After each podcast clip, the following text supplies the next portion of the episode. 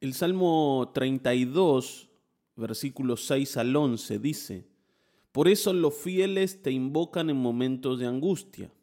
Caudalosas aguas podrán desbordarse, pero a ellos no los alcanzarán. Tú eres mi refugio. Tú me protegerás del peligro y me rodearás con cánticos de liberación. El Señor dice, yo te instruiré, yo te mostraré el camino que debes seguir, yo te daré consejos y velaré por ti. No seas como el mulo o como el caballo que no tienen discernimiento y cuyo brío hay que domar con brida y con freno para acercarlos a ti. Muchas son las calamidades de los malvados, pero el gran amor del Señor envuelve a los que en Él confían. Alégrense ustedes los justos, regocíjense en el Señor, canten todos ustedes los rectos de corazón. Acá hay, una reflexión que tenemos que hacer acerca de cómo es nuestra relación con el Señor. ¿Cómo es nuestra relación con el Señor? Ayer, ¿no? Aquellos que leyeron el devocional del último día del mes de febrero, 28 de febrero, se encontraron con un, con un salmo que comienza hablando del perdón de Dios y de que es dichoso aquel que recibe el perdón de Dios. Y esto es así. Tanto vos como yo hemos recibido el perdón de Dios y es maravilloso esto, porque éramos pecadores, porque estábamos perdidos, porque nuestras acciones eran sumamente malas y horribles y de pronto el Señor vino y nos limpió y nos perdonó y nos cambió la vida. Y a veces uno se queda solo con eso. Bueno, el Señor ya me perdonó, así que ahora estoy listo para seguir viviendo para mí mismo. Pero el Señor en esta segunda parte del Salmo nos va a decir que eso no es lo que le espera, sino que a partir del perdón nosotros restauremos nuestra relación con Él, nosotros construyamos una nueva relación con Él si es que no la tenemos y dejemos de vivir justamente de la manera en la que vivimos antes que nos condujo al pecado y que nos condujo otra vez a ofender al Señor. El Señor dice en el versículo 8, yo te voy a instruir, yo te voy a mostrar el camino que tenés que seguir. Yo te voy a dar consejos, yo voy a cuidarte. Yo voy a hacer todo esto, te voy a proveer de lo necesario para que vivas una vida con sentido, una vida que vale la pena vivir y yo voy a estar a tu lado para que no te pierdas en el camino. Pero nos pide algo, nos dice, no seas como la mula o como el caballo, que no entienden nada y entonces, como son briosos, ¿no? Ustedes saben, hay gente briosa. ¿Qué, ¿Qué, es el brioso? ¿O qué es el brío del animal? Esa locura que tiene encima, ¿no? Esa locura que le impide ser un ser racional que entiende lo que se le pide. Y hay algunas personas que son así como briosos. Les cuesta mucho escuchar, les cuesta mucho prestar atención, les cuesta mucho dejarse dirigir. Son así, ¿no? Como los animales salvajes. y yo no sé vos, pero yo era así así, ¿no?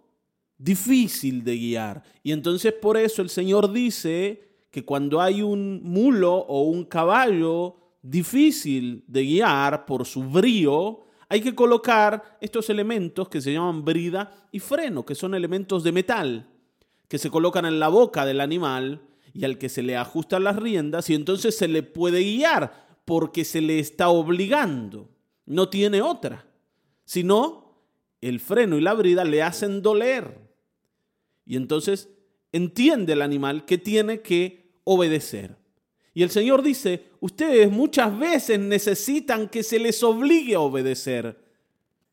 Y entonces el Señor, para guiarnos a donde debemos ir, utiliza como brida y freno los problemas de la vida, las tormentas de la vida.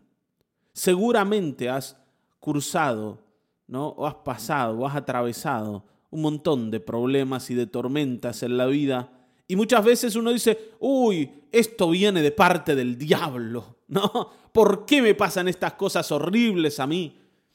Y, muchas veces no nos damos cuenta que esas cosas son permitidas por Dios para que nosotros nos dejemos guiar y podamos ir a donde Él quiere dirigirnos, hacia donde Él quiere llevarnos. El Señor dice que lo que quiere hacer es mostrarnos el camino, darnos consejos y velar por nosotros. Quiere instruirnos. Ahora fíjense que mucho de lo que Dios quiere hacer y por lo que quiere guiarnos Él y no permitir que nosotros vayamos solos es para cuidarnos ¿Por qué? Porque seguramente nosotros vamos a elegir el camino equivocado y en ese camino vamos a caer en el hoyo, en el pozo.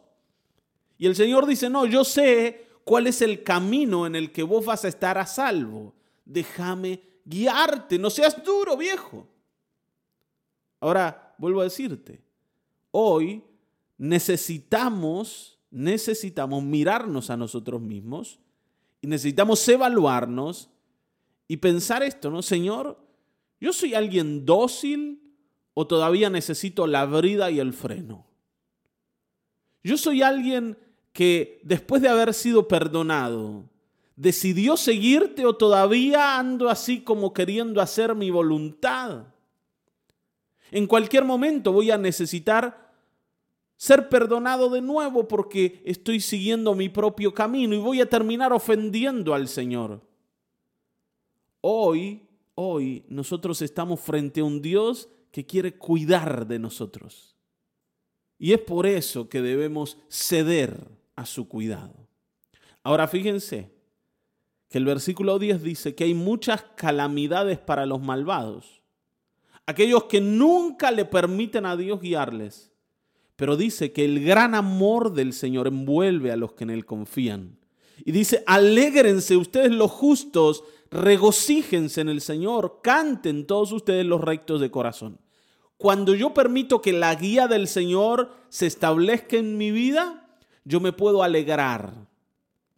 Esta es una de las características de alguien que se deja guiar por Dios, que es alguien alegre, es alguien, ¿no? que tiene motivos, razones para vivir, que no anda quejándose todo el día que prioriza lo bueno de la vida y lo bueno en las personas y no resalta los errores o los problemas. Es alguien que tiene motivos para vivir por dos razones.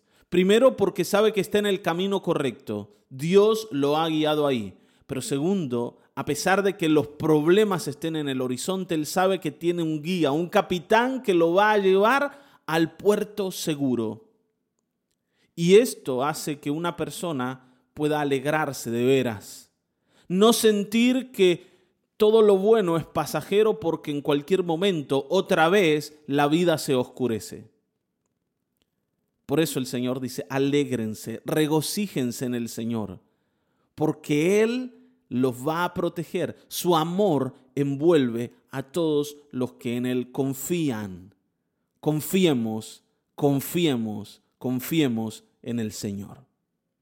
Señor, hoy oramos para que tú nos des un corazón obediente, para que dejemos ese camino de independencia de ti y nos coloquemos sumisos bajo tu mano, porque tú quieres guiarnos al lugar seguro, a donde vamos a tener buenos frutos y donde vamos a poder alegrarnos. Que nos humillemos ante tu presencia y no le permitamos al pecado y a la carne guiarnos lejos de ti. Hoy somos tuyos, Señor. Aquí estamos para hacer tu voluntad. Dirígenos. En el nombre de Jesucristo. Amén, amén, amén.